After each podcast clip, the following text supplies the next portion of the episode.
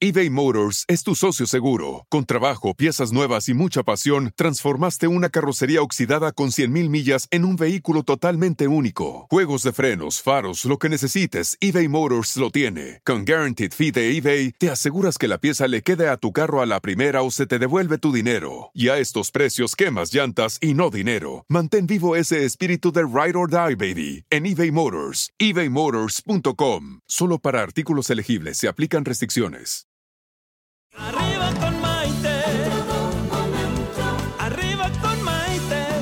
Que te ayuda a vivir feliz y a plenitud. ¿Qué tal amigos? ¿Cómo están? Soy Maite Prida y bienvenidos a esta edición de Arriba con Maite, el programa que nos ayuda a vivir felices y sobre todo a plenitud. Estoy muy contenta de estar nuevamente con ustedes. Ya saben que pasé unos días fuera, ya regresé, estoy muy contenta de que se estén conectando con nosotros. Mis queridísimos amigos de las redes sociales, como todos los días, me encanta que me digan de qué parte del mundo se están conectando conmigo, porque ya saben, cuando visito ese lugar, desde luego que son mis invitados de lujísimo. Acabo de estar en la ciudad de Los Ángeles, me reuní con algunos de ustedes, ya verán las fotos bien pronto porque están muy bonitas. Y saben qué? Que hoy tenemos un tema muy interesante y una invitada de lujo. Fíjense que vamos a estar hablando acerca de la magia de una vida con sentido. Porque todas las personas tenemos un propósito de vida, es decir, una misión. Y a veces necesitamos que el universo nos dé una pequeña sacudida o a veces una sacudida fuerte para alinearnos con esta. Y es que encontrar tu propósito no es sencillo, puesto que requiere de mucha reflexión y de conciencia el propósito o la misión de nuestras vidas es algo continuo que no empieza un día y se termina el otro, sino que es un proceso, es un trayecto de vida que una vez comenzado conscientemente, ¿saben qué? No se termina nunca. Muchas personas en diferentes momentos de nuestras vidas nos hemos sentido como que a lo mejor nos falta algo, quizá como que vamos navegando sin rumbo y algo, algo, algo necesitamos. La cuestión es que cuando no tenemos claro hacia dónde queremos ir o qué queremos hacer, pues es imposible saber qué rumbo vamos a tomar. De ahí que como picapiedras vamos de un lado al otro, comenzando un proyecto, comenzamos otro proyecto, comenzamos otra cosa, pero saben que nunca los terminamos. Porque como decía mi mamá, so es empezar proyectos con correr de caballo y parar de burro. Fíjense cómo la ven. Pero si no saben por dónde van a empezar para encontrar y vivir la magia que le da el sentido a nuestras vidas y que nos alinea con nuestros propósitos, es importante darnos cuenta de cómo le tenemos que hacer. Número uno, identificar cuál va a ser ese propósito, cuál es nuestra misión. Y número dos, tener muy claro qué camino vamos a seguir. Y saben que el universo en su infinita sabiduría es increíble cómo funciona, pero cuando estamos alineados a nuestro propósito o a nuestra misión de vida, el universo solito se encarga de irnos mostrando el camino y de irnos abriendo las puertas. Tomando el control de nuestra vida es que nos convertimos en dueños de nuestro destino únicamente así. Y todos tenemos que ser los dueños de nuestro destino para poder de esta manera tener el control, eh, encontrar las oportunidades, realizarnos mientras le vamos dando sentido a nuestro propósito. Y lo más bonito es que cuando descubrimos nuestra misión y nos alineamos a ella, entonces podemos correr mejor la carrera de nuestras vidas, porque esta es una carrera permanente y firme que solamente así vamos a poder llevar a cabo. A veces para llegar a este punto es necesario, como dije anteriormente, una sacudida fuerte, pero precisamente esa sacudida que nos lleva a transformar la adversidad en oportunidad de crecimiento hace que surja dentro de nosotros una guerrera o un guerrero que absolutamente todos, todos, todos, escúchenme bien, todos llevamos dentro. Y ese es precisamente el caso de nuestra invitada del día de hoy, una gran amiga, guerrera, que ha sabido transformar su dolor en una gran oportunidad de alineamiento con su misión. Muchos de ustedes ya la conocen por su programa de radio y su incansable activismo. Ella es Verónica Martínez Sentíes, quien ya se encuentra en el estudio y justo después de esta pausa estará con nosotros. Así que ayúdenme a contarle a todo mundo que ya estamos en el estudio, que tenemos toda esta energía de regreso al trabajo y que tenemos un programa maravilloso que compartir con ustedes. Soy Maite Prida, esto es Arriba con Maite y volvemos enseguida. Estás escuchando Arriba con Maite. Enseguida volvemos.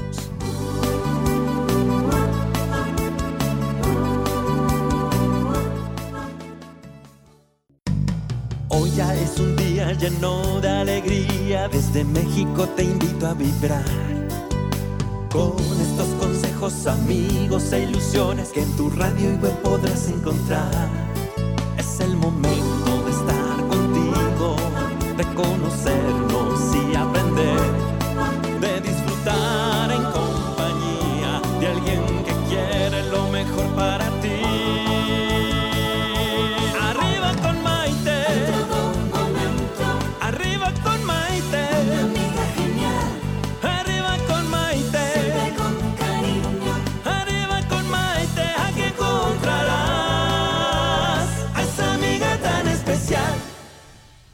Bienvenidos nuevamente a esta edición de Arriba con Maite. Estoy muy contenta el día de hoy con este programa sensacional que tenemos porque estamos hablando acerca de encontrar la magia de una vida con sentido o con propósito. Mi pregunta para todos ustedes es, ¿ustedes ya encontraron su misión de vida? ¿Ustedes saben qué es lo que vinieron a hacer a este maravilloso plano de luz llamado planeta Tierra? ¿Ya se alinearon con lo suyo? ¿Ya se dieron cuenta cómo cuando uno se alinea, el universo en su infinita sabiduría le va enseñando el camino? Porque fíjense que, como se los dije anteriormente, hoy tenemos invitada de lujo. Ella es Vero Martínez Sentíes. Ella es licenciada en Relaciones Internacionales y en Derecho. Ha ocupado diversos cargos en dependencias gubernamentales, enfocándose en la negociación, comunicación y relaciones públicas. En los medios de comunicación ha sido co-conductora de los programas La Amoglia, La Familia y Usted, conductora del programa Nosotras Hablamos de Radio Fórmula. Dirige el programa SOS Mujeres en Crisis para las Jornadas de Salud Mental en la Ciudad de México. Es fundadora de Nosotras Hablamos, organización dedicada a la protección de la salud física y mental en la familia. Mujeres de Hierro y Encuentro de Mujeres por la Paz, y ha sido activista en la defensa de los derechos de los niños y adolescentes, además de voluntaria en diversas organizaciones, promotora de movimientos ciudadanos y políticas públicas, etcétera, etcétera, etcétera. Y si le sigo diciendo todos los títulos, no la voy a presentar nunca. Así que mejor le damos un fuerte abrazo a nuestra querida Vero Martínez Sentíes. Vero, Ay, ¡uh! gracias, Qué padre que estás gracias. aquí, me da mucho gusto tenerte. Gracias, Maite. Qué increíble estar aquí con tu super auditorio. La verdad es que estaba yo impresionada con, con la canción del inicio, con la melodía del inicio, porque la letra, híjole, tiene muchísima luz, Maite. Está bien bonita, ¿verdad? Está lindísima. ¿Y como desde dónde digo, viene? O sea, un fan maravilloso, Fernando Yepes, que muchas veces se conecta con nosotros desde Copenhague, donde vive ahora en Dinamarca. Imagínate. Este, me- nos pusimos en contacto por medio de las maravillosas redes sociales hace un tiempo y me hizo la canción. Yo coescribí la letra con él y pues ya estamos aquí con la canción abriendo el programa maravilloso. Así que es lo que te digo, cuando uno hace lo correcto, el universo en su infinita sabiduría te va mostrando el camino. Me encanta, me encanta porque desde la, desde la música, bueno, tú eh, de entrada eres generadora de luz impresionante, ¿no? Y con este, y entrando aquí, bueno, se siente un lugar lleno de luz. Ay, mi Vero, Y qué bonito lo que me dices. Me encanta la introducción que has dado, de verdad es que va de la mano con lo que queremos dar de mensaje. Qué bueno, qué bueno. Tú eres una de estas personas que por la por, por, medio del dolor, del sufrimiento, has podido transformar tu adversidad en una maravillosa oportunidad de crecimiento y te ha de alguna manera puesto nuevamente o te ha puesto en ese camino que ya llevabas desde hace tiempo, pero ahora estás enfocada en esta nueva misión de vida. Cuéntanos un poquito acerca de todo esto. Así, Maite, pues bueno, eh, siempre he sido luchadora social y siempre, siempre. me he puesto que la, la careta y que el, sable y vámonos a ver qué batalla, ¿no? Pero la verdad no distinguía batallas, yo nada más era pues, por estar ahí, luchar por los derechos, pero de repente sucede algo en mi vida, eh, se enferma uno de mis hijos de la nada, así de un día para otro. Sí. Y le diagnostican un tumor en el tallo cerebral. Yo no sabía qué era, pero resultó que era algo fatal. Entonces, no quise ni entender si era fatal o no, pero él, él tenía que partir y parte el 21 de agosto del 2015, esto hace cuatro años. Y desde ahí, Maite, obviamente me cambió la vida, le cambia a cualquier persona que, eh, de, que, que, su hijo trasciende o hija de este plano, un niño a la edad de 13 años, dices, no, porque se va a ir, te aferras, ya sabes, el desapego es durísimo. Durísimo. No lo puedes soltar y finalmente, bueno, pues una lección de vida muy fuerte, como tú bien decías, para poder, que te sacude el alma, el cuerpo, todo te sacude para entender realmente a qué venimos a este mundo. Absolutamente, absolutamente. Y por medio del dolor, sobre todo de un dolor muy fuerte, porque yo creo que definitivamente el dolor más fuerte que puede sentir una mujer es la pérdida de su hijo o de su hija. Pero la pérdida de un hijo yo creo que no hay nada que se asemeje a eso y estoy segura que muchísimas personas se van a identificar en esto con nosotros.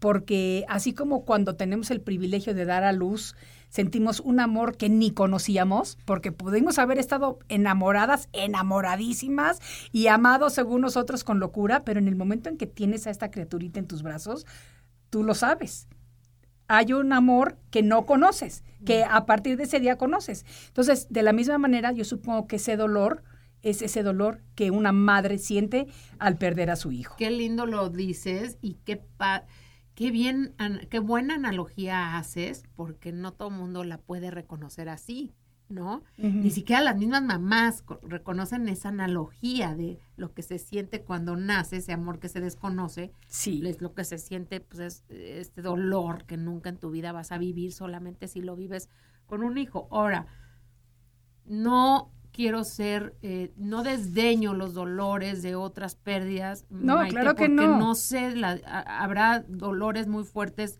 de la pérdida de, un, de una pareja y habrá otros que no son tan fuertes de la pérdida de una pareja. O sea, claro. yo creo que cada, cada persona es un universo y en esto trato de ser muy amigable en este sentido en el libro. Trato de no juzgar las demás pérdidas porque quiero que precisamente vaya, no nada más para mamás que hemos este, tenido hijos que trascienden, sino que también pues, sea para pérdidas de todo tipo, sí, hasta de trabajo. Absolutamente, o sea, porque todos cuando tenemos cualquier tipo de pérdida tenemos que empezar a procesar nuestro duelo y al decir pérdida, no necesariamente nos referimos que tiene que ser muerte.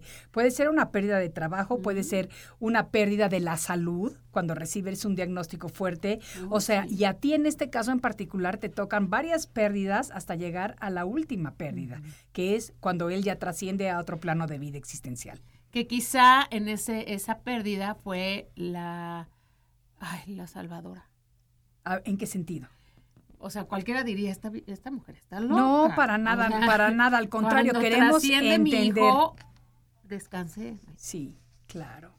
Me, imagino que salvó el alma. Me imagino que sí, porque ¿cuánto tiempo estuviste con esta lucha? Estuvieron cinco meses y son cinco meses durísimos. O sea, son cinco meses, yo creo que son los cinco meses más difíciles de tu vida. Estoy segura que, que, que te puedo decir que eso es, porque cuando nuestros hijos se enferman, eh, se nos viene el mundo abajo, definitivamente. Y siempre decimos, yo, lo he comentado varias veces, cuando yo recibí mis diagnósticos de cáncer, desde la primera vez, sobre todo la primera vez, yo dije, qué bueno que fui yo y no fueron mis hijos. Es lo primero que uno piensa, siempre. Cuando le dan el diagnóstico a mi hija a los 15 años, yo estaba devastada. o sea, devastada. Porque decía, ¿por qué ella? Si yo ya pasé por todo esto, ¿por qué ella? Entonces lo entiendo perfectamente bien.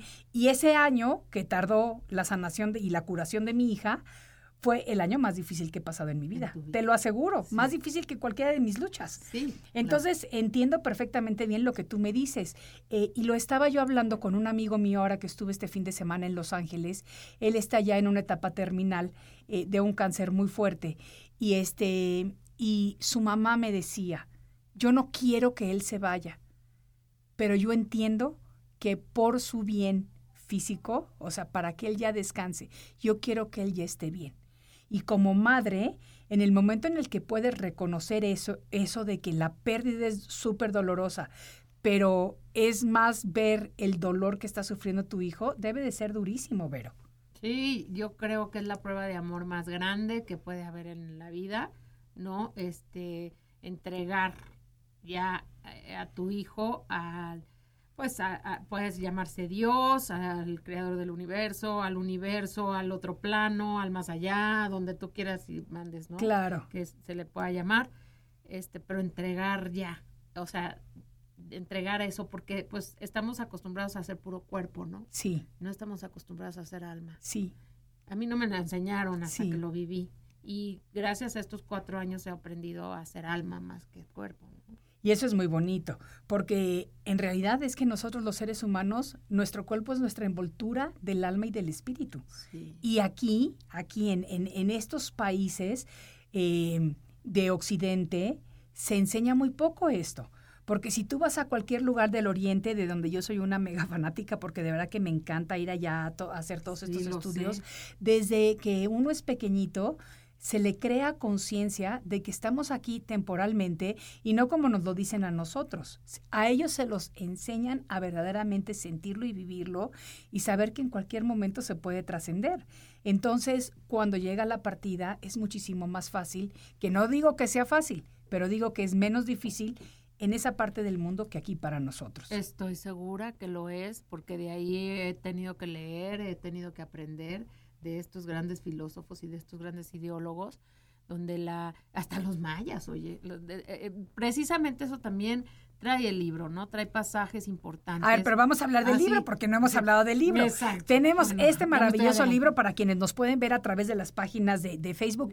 El libro se llama Cita con un ángel.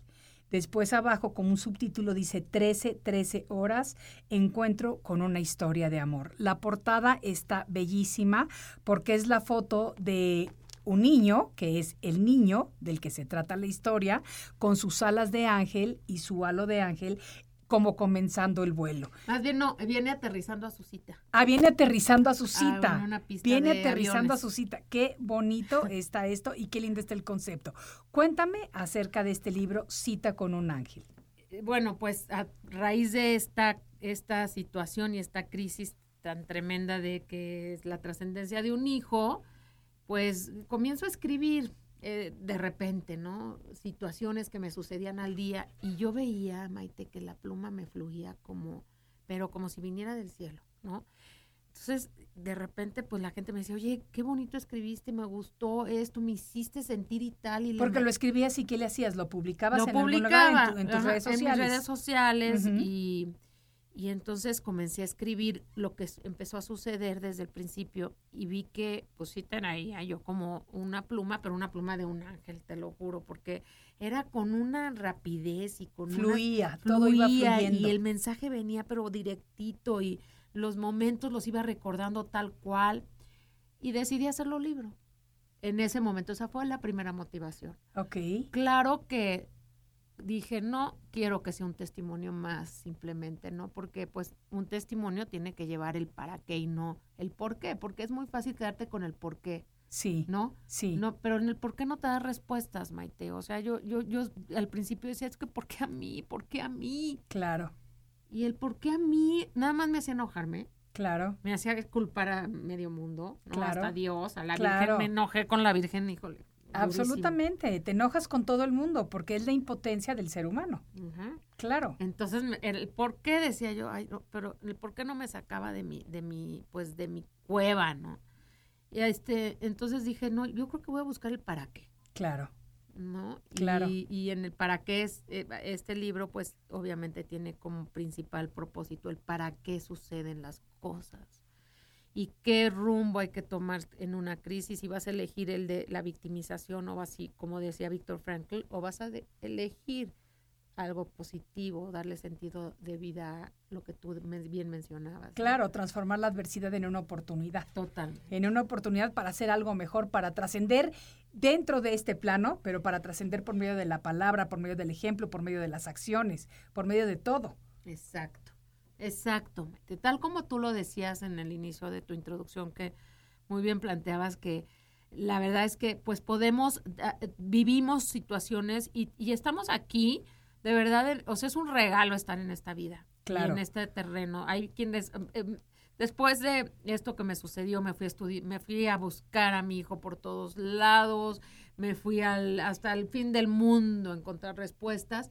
Y lo que sí me quedó claro es que dicen que esta es una escuela, ¿no? Dicen Claro. que el venir a la Tierra es como una escuela y vas rectificando y vas evolucionando. Claro. ¿Por qué desperdiciamos tanto el tiempo, Maite? ¿Por qué? aquí? Porque no tenemos esas llamadas de atención, porque no creamos conciencia de la vulnerabilidad y de la fragilidad de la vida, porque realmente sabemos que todos nos vamos a morir eventualmente, pero no nos lo creemos en el momento en el que va a pasar. Entonces no sabemos qué es lo que está pasando, no sabemos eh, qué desperdicio hacemos mil veces del tiempo. ¿Sabes? A mí que me llamaba mucho la atención cuando yo pasé mi primer proceso que me acercó a la muerte.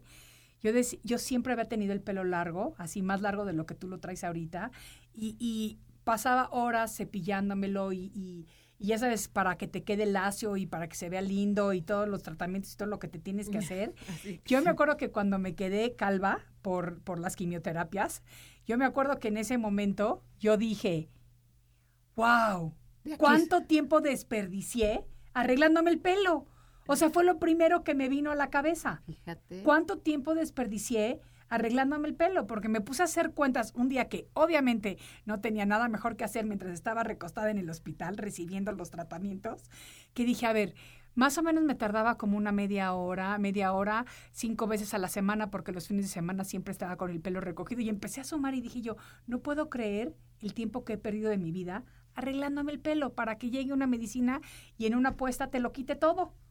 Sí, dijiste, de aquí soy. conciencia de que dije, no es posible cómo desperdiciamos el tiempo, precisamente de lo que estamos hablando.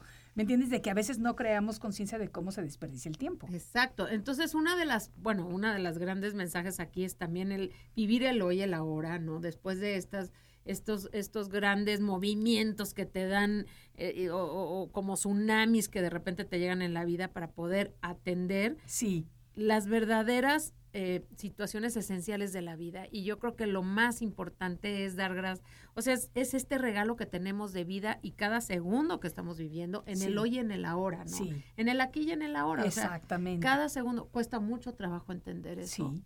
¿no? Cuesta mucho trabajo y a veces es precisamente que lo comprendemos una vez que nos sacude la vida con algo duro. Porque cuando a la muerte se, la ve- se le ve de cerca es cuando realmente se aprecia la vulnerabilidad de la vida. Realmente. Sí, sí. Durísimo. Sí. Durísimo. Pero mira, Vero, vamos a tener que cortar un segundito para hacer una pausa y ahorita a nuestro regreso vamos a hablar acerca de este maravilloso libro, Cita con un ángel, que hoy tenemos exclusiva porque se lanza al mercado apenas pasado mañana. Así que muy privilegiada de que estés con nosotros compartiéndolo, mi Vero querida. Gracias. Y ya saben, amigos, todos ustedes, esto es Arriba con Maite y regresamos dentro de unos momentos. No se vayan. Estás escuchando Arriba con Maite. Enseguida volvemos.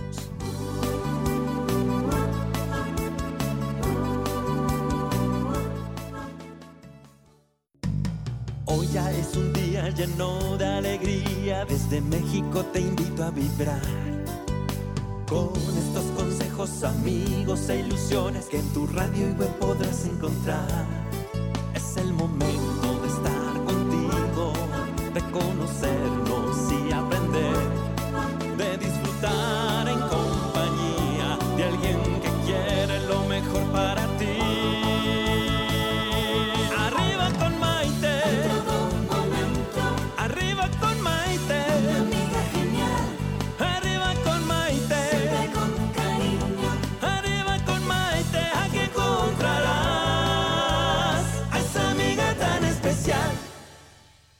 Bienvenidos nuevamente a esta edición de Arriba con Maite. El día de hoy estamos hablando acerca de la magia de una vida con sentido, porque al tomar control de nuestra vida nos convertimos en el dueño de nuestros destinos y aprendemos a correr nuestra propia carrera siendo fiel a nuestras verdades, a nuestras reglas, a nuestros sueños.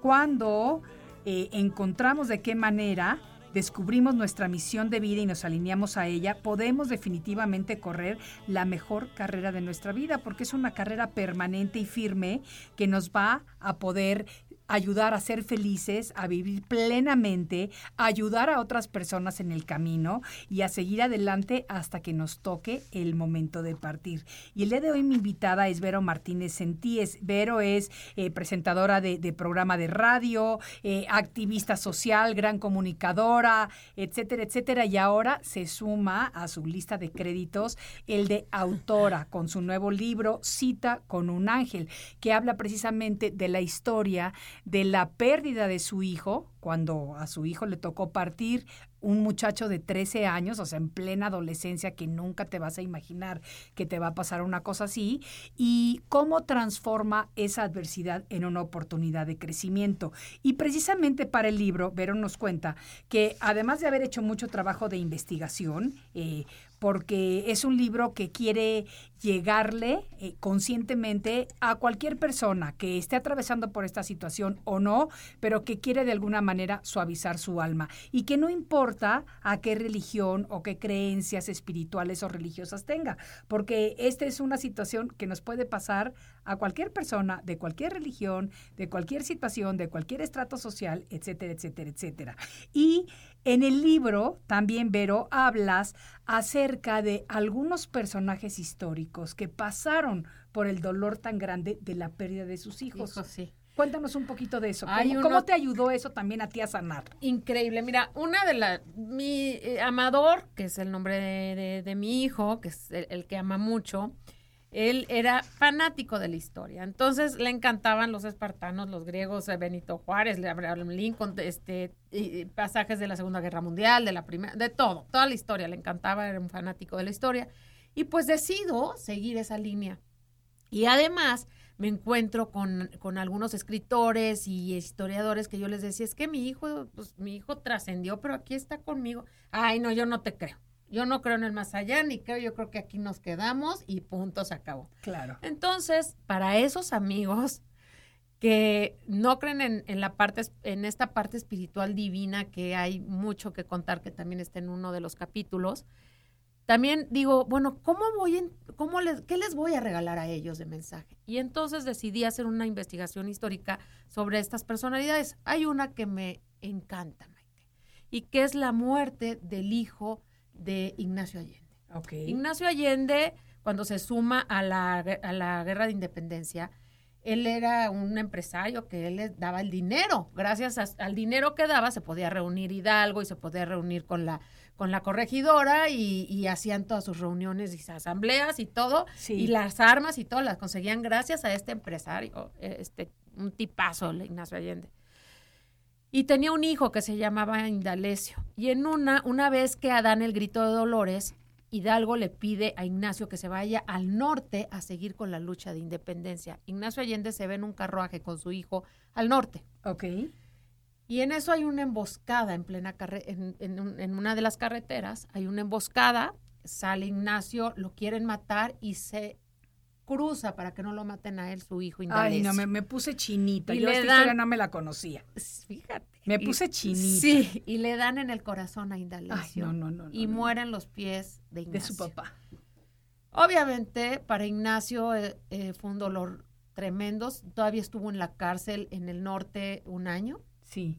Y ahí terminó su historia. O sea, en la cárcel pudo escribir y escribió esto, sus grandes dolores como como la pérdida de su hijo de Indalecio. Claro. Entonces son esos pasajes que, oye, imagínate estos grandes, estas grandes personalidades que también sufrieron este, la pérdida de, un hijo.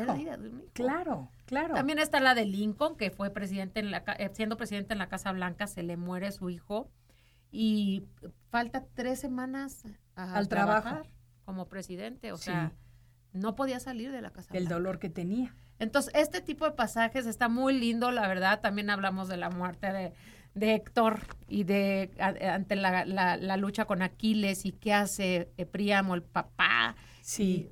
Ay, no, hay cosas muy lindas. Te encuentras con sorpresas. Para estos amigos que no creen en, ya en esos temas existenciales de la vida, también se pueden encontrar con la historia y con la ideología de muchos, de muchos ideólogos importantes para desestigmatizar también a la muerte. Absolutamente. Y sabes también que me gusta que tienes un capítulo que precisamente se llama La muerte, fin o inicio. Exacto. Eh, ¿Qué es? ¿Es el fin o es el inicio? No, definitivamente el inicio. ¿Verdad que sí? A ver, cuéntame, ¿es el fin de la vida tal y como la conocemos nosotros en este plano existencial? Sí. ¿Y es el inicio de...? Yo creo que es... Eh, eh, la muerte es el inicio de, pues, de una vida de luz, en principio, que es lo que realmente este, sabemos y medio hemos investigado y conocemos, pero es el inicio a nivel terrenal de una transformación, de la oportunidad de corregir tu camino, de la oportunidad de percibir y darle prioridad a lo que no le dabas y que realmente tiene importancia. Sí. Sí, y, y, de, y de, ¿sabes qué? De alguna manera de consentirte a ti mismo y de permitirte consentirte. Fíjate que aquí les voy a contar una pequeña indiscreción y nada más es pequeñita para los amigos que nos están escuchando. El otro día Vero hizo una comida en su casa que estuvo muy bonita, muy linda para un grupo reducido de amigos que estábamos ahí.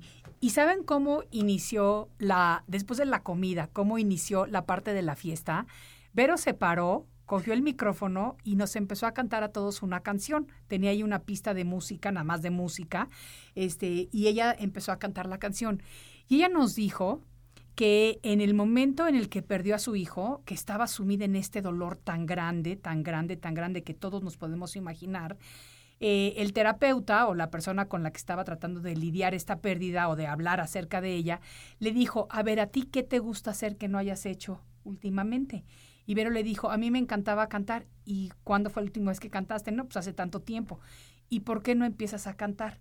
Y entonces Vero y su familia, es decir, esposo y otros dos hijos, empezaron a cantar como familia y les empezó a servir como terapia el empezar a cantar. Yo les voy a decir a ustedes, amigos, que en esa comida que, que, que tuvo en su casa, todos cantaron todos pusieron un ambientazo, todos nos divertimos y nos dimos cuenta cómo realmente el hacer algo que a lo mejor habías dejado olvidado porque no tienes tiempo, porque no te alcanzan las horas del día, porque no sé qué, se te olvida que eso te sirve para cultivar tu espíritu. y cuando lo retomas, además de que floreces como ser humano, pues mira, tienes unas fiestas de lo más amena, mi Sí, sí, porque además hacemos, este, eh, condicionamos a todos de que no se pueden salir de la casa si no cantan. además, eso es cierto, a todos nos sentenciaron que no nos podíamos ir si no cantábamos. Y todo el mundo entró al aro feliz. Todo el mundo estuvimos cantando, pasamos un rato súper agradable y lo más lindo es ver que de verdad, por ejemplo, cuando su hijo menor empezaba a cantar, eh, empezó a cantar un rap, y de repente tú te paraste y te pusiste a hacerle como segunda y de repente tu marido estaba cantando con él y o sea como que realmente ese trabajo de equipo que es tan importante para sanar heridas es importantísimo. Es otra de las cosas, pedir ayuda, juntarte con tus redes de apoyo, es otro de lo otro de los mensajes importantes del libro, ¿no? ¿Qué hacer en una crisis? Y mucha gente no pide ayuda. No, por orgullo. Sabes que muchas veces el orgullo y te voy a decir también por qué, Vero, porque yo me he dado cuenta de que cuando tú das ayuda, cuando tú ofreces ayuda, tú estás en una situación de control y de poder. Cuando tú pides ayuda, tienes que volverte humilde. Tienes que levantar la cabeza y tienes que volverte humilde. Y la humildad es una virtud que cuesta mucho trabajo tenerla, sobre todo en este mundo en el que estamos viviendo ahorita.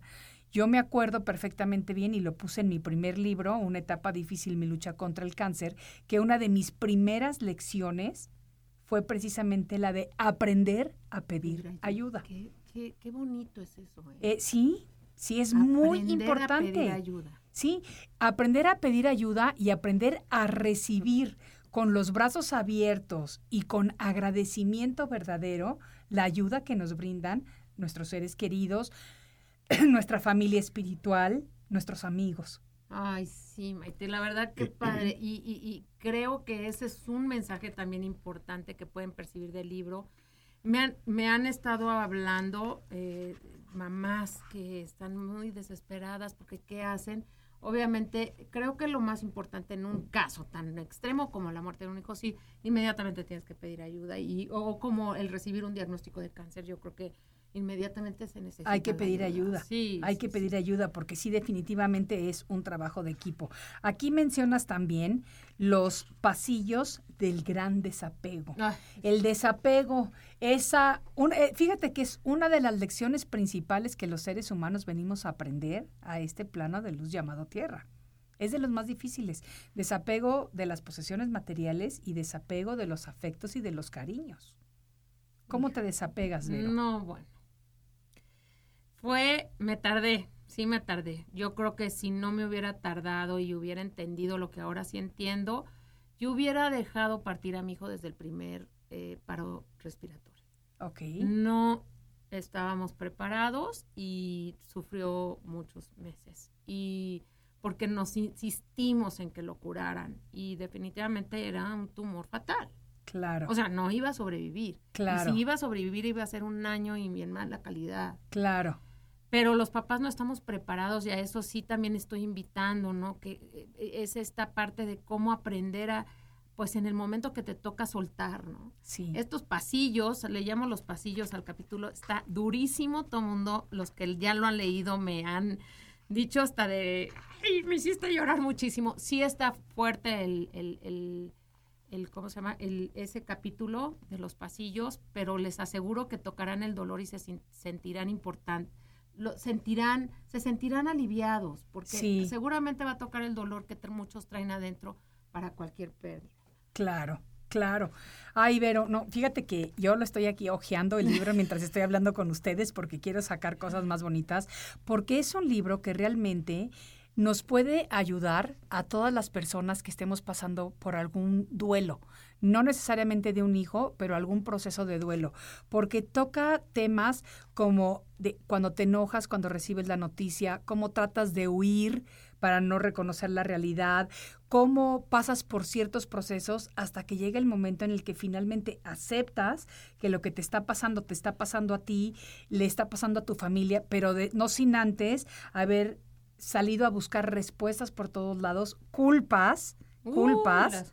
a ver, háblame un poquito de las culpas, porque eso es una cosa que tendemos a hacer las personas cuando nos ocurre algo así, culpar a alguien. Sí, yo, yo a las culpas en el libro le llamo los demonios. Sí. Y entonces a mí me llegaban, yo iba en el periférico, por decirte en un alto, y de repente me llegaba un pensamiento de que no había estado con él en tal momento y me había ido a tal cosa, ¿me entiendes? Sí, te empieza a entrar esa culpa. Y era una ansiedad y era una culpa y me ponía a llorar y decía, es que lo dejé, ¿por qué lo dejé en ese momento cuando él me necesitaba?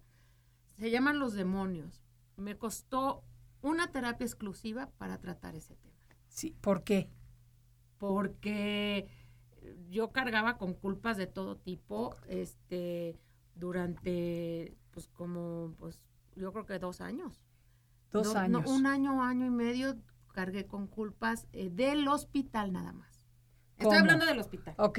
De la atención en el hospital. Sí, sí, sí. Sí, pero ¿sabes qué? Que tú quieres estar en el hospital todo el tiempo y quieres aprovechar hasta el último momento, pero también eres un ser humano que necesita irse a bañar, necesita irse a comer, necesita salir a despejarse, necesita un momento de recordarse que es una mujer, que además tiene otros hijos, que además tiene un marido, que además tiene una profesión, que además tiene una vida y que esto es un pedacito de la vida, pero en ese momento te consume totalmente todo. El pensamiento de culpa durísimo, cómo o sea, ahí viene cómo, cómo atacar la culpa. Y hago, hago analogías de la culpa con otros temas, con, con ideologías de, de, filósofos y cómo...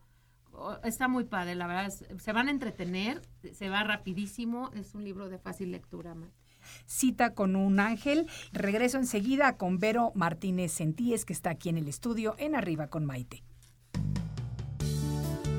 Estás escuchando Arriba con Maite. Enseguida volvemos.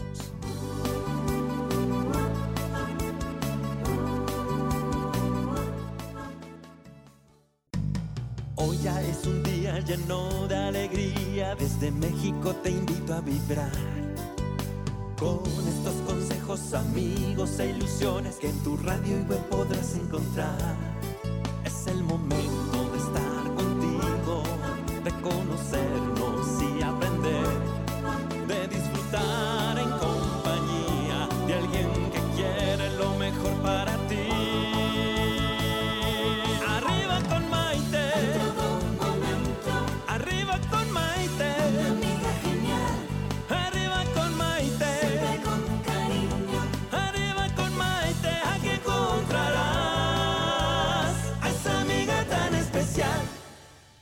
Bienvenidos nuevamente a esta edición de Arriba con Maite. El día de hoy con nuestra invitada Vera Martínez Sentíes estamos hablando acerca de la magia de una vida con sentido, porque todas las personas tenemos un propósito de vida, una misión.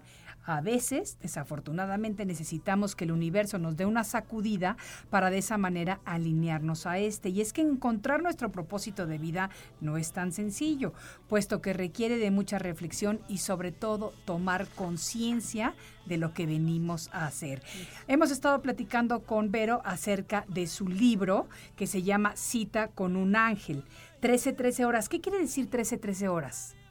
13, 13 horas eh, comenzó a ser como un... O sea, es de cuenta, yo tenía mi teléfono Sí, y de repente se prendía a las 13, 13 horas. ok. Él murió a las 13.21, de 13 años. eh, sus cenizas exactamente entraron a, o sea, entró a cenizas a las 13.13. y comenzamos a ver camiones con 13, las placas del auto de enfrente eran 13, 13 por todos lados. nos Era la comunicación angelical del otro plano hacia ti Exacto. por medio de esos números 1313. Me gusta El mucho que lo hayas puesto aquí. Sí, el portal de Exactamente, el portal de luz de conexión con él. Qué bonito, ¿eh? Qué bonito. Sí. Qué Y bonito. entonces, pues también es importante eso, ¿no? Hacer caso a los mensajes. eh, y, ah, la voz interior. Hablo también de esa voz interior que nadie se casó, sí. Pero sí. que tenemos y que, Sí. y que dicen, de ahí hago una investigación un poquito de lo que es la voz interior y que, que dicen sobre ella y que dicen que la voz interior es la voz divina. Claro, claro. Entonces, eh, que hacerle caso a la voz interior y es a la que menos le hacemos caso. a ver, ¿cómo, ¿cómo la empezaste a escuchar? ¿Cómo la empezaste a sentir? Yo empecé, eh, yo desde el día que el, fue un viernes 21 de agosto, cuando yo estoy dormida y, y de repente veo que mi, en mi sueño veo que mi hijo me está, está corriendo y me está diciendo, mamá, mírame, ya puedo correr. Eso viene ahí, ¿no? Sí. Y entonces yo dije, ya, me sentí tranquila. Me levanto y él seguía en la cama muy grave, muy, muy grave, grave, grave, grave, grave. Y entonces ya nada más podía mover los ojos y ahí es cuando hablo con él, también viene eso ahí. Y comienzo a sentir como si él me dijera, ya me voy. Estoy ir". listo para irme. Empiezo a sentir, pero no sé, er- o sea, era de mi voz interior diciéndome, ya se va, Sí, despídete de él. sí. O sea, ahí es cuando yo creo que es la primera vez que, que siento así mi voz como fuerte, mi voz interior de es Sí. el momento. Sí, hoy sí, sí, sí. Sí, hoy es el día. Hoy es el día. Desde ahí, pues, este, comencé a preguntar qué era la voz interior y, pues, obviamente, de todos estos tiempos de búsqueda, que se llama la búsqueda también, en este, en esta etapa de búsqueda me enseñan cómo escuchar a la voz interior y cómo desarrollarla. Y entonces ahí es cuando me doy cuenta que lo más importante que tenemos para hacerle caso a alguien de consejo es nuestra voz interior. A ver, cuéntanos un poquito, ¿cómo le escuchamos, cómo le ponemos atención para las personas que no, que no saben de esto? Que te voy a decir que yo creo que afortunadamente gracias a la apertura de conciencia que estamos llevando a cabo a nivel global hoy en día, mucha, mucha, mucha, mucha gente escucha ya hoy en día su voz interior.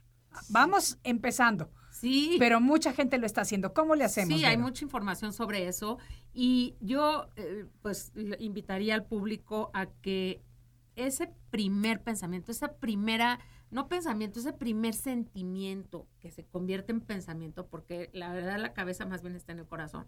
Ese primer sentimiento que sale y que viene a la cabeza y que te dice aguas o no, o sí hazlo, o ya o aviéntate a pedir la ayuda, o aviéntate a pedir el trabajo, o, o ponte esto, ¿no?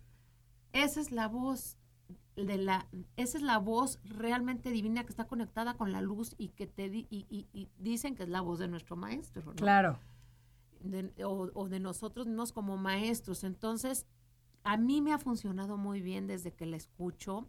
Antes no le hacía caso, iba y pedía ayuda por todos lados. Ahora la escucho por decirte. Sí, Mi hijo va a salir con un amiguito y no me late el amiguito. sí. Entonces, en, en el momento así digo, ay no, ese momento escucho y digo, no.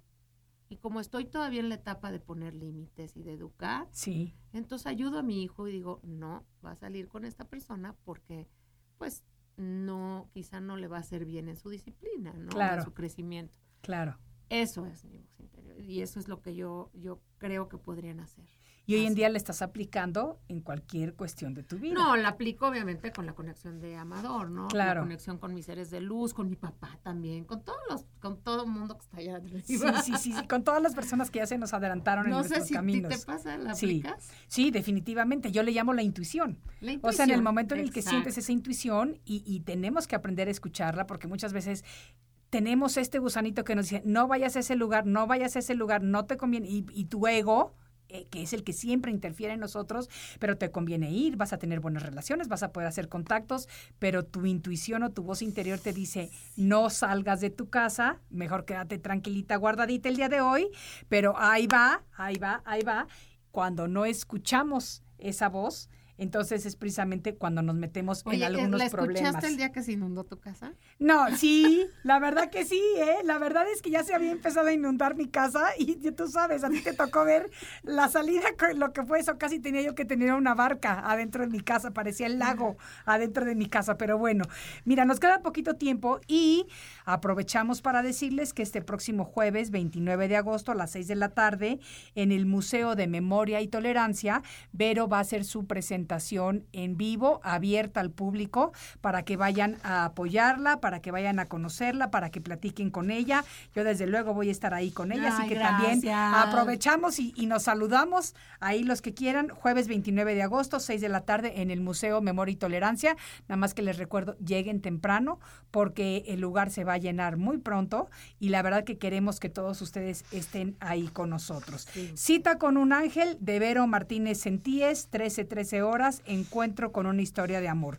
Y el día de hoy fue un programa muy lindo, muy emotivo, eh, de mucho sentir y te agradecemos mucho, Vero, que hayas compartido una historia tan personal, tan dolorosa, pero la cual has sabido transformar de adversidad a oportunidad de crecimiento y que realmente está iluminando el camino de muchas otras personas que están transitando por el mismo dolor que tú ya pasaste. Sí, muchísimas gracias. Maite. Gracias, Vero. Espero que sea la primera de muchas y gracias a todos ustedes por haberse conectado con nosotros un día más. Que tengan mucha luz esta tarde y nos vemos en el próximo. Soy Maite Prida desde la Ciudad de México y esto fue Arriba con Maite. Arriba con Maite.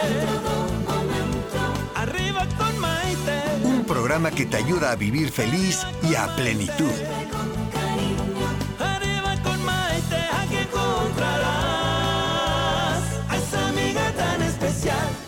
The legends are true. overwhelming power! sauce of destiny. Yes! The most legendary sauce has arrived as McDonald's transforms into the anime world of WickDonald's. The greatest flavors unite in all new savory chili McDonald's sauce to make your 10-piece Wick Nuggets, fries, and Sprite ultra powerful. Unlock manga comics with every meal and sit down for a new anime short every week only at WickDonald's. Ba-da-ba-ba-ba, go! At participating McDonald's for limited time while supplies last.